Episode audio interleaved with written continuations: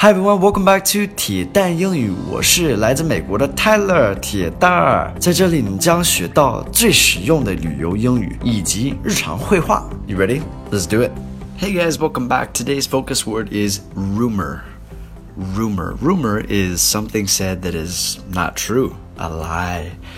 Rumor. Well, it could be a lie. Usually it's a lie. Rumor 就是谣言的意思。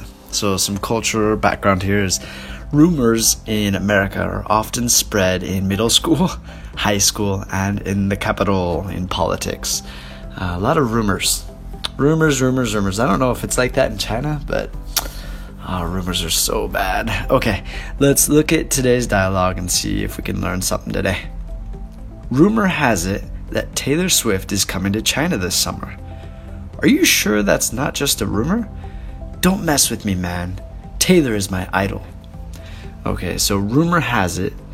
This is like I've heard that. So this is slightly different than rumor is 谣言, but then also rumor has it is like 我听说,呃,据说, da da da da da.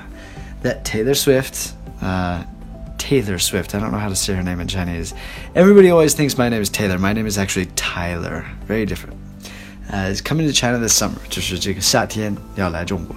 are you sure that's not just a rumor? 你确定这个不不只是谣言吗？Don't mess with me, man. So this is like, don't play with me, don't trick me. 就是别玩我。Taylor is my idol. So you guys use that word a lot in China. I know idol. Uh, 偶像. I think we use this word a lot less in English. I think that people don't have idols as much, like with regards to celebrities. I think it's much bigger here in China than it is in America. But anyway, hope you guys learned something from today's dialogue. If you guys did, please show me with a like. Happy Friday. Have a great day. I'll speak to you guys soon. Bye, guys.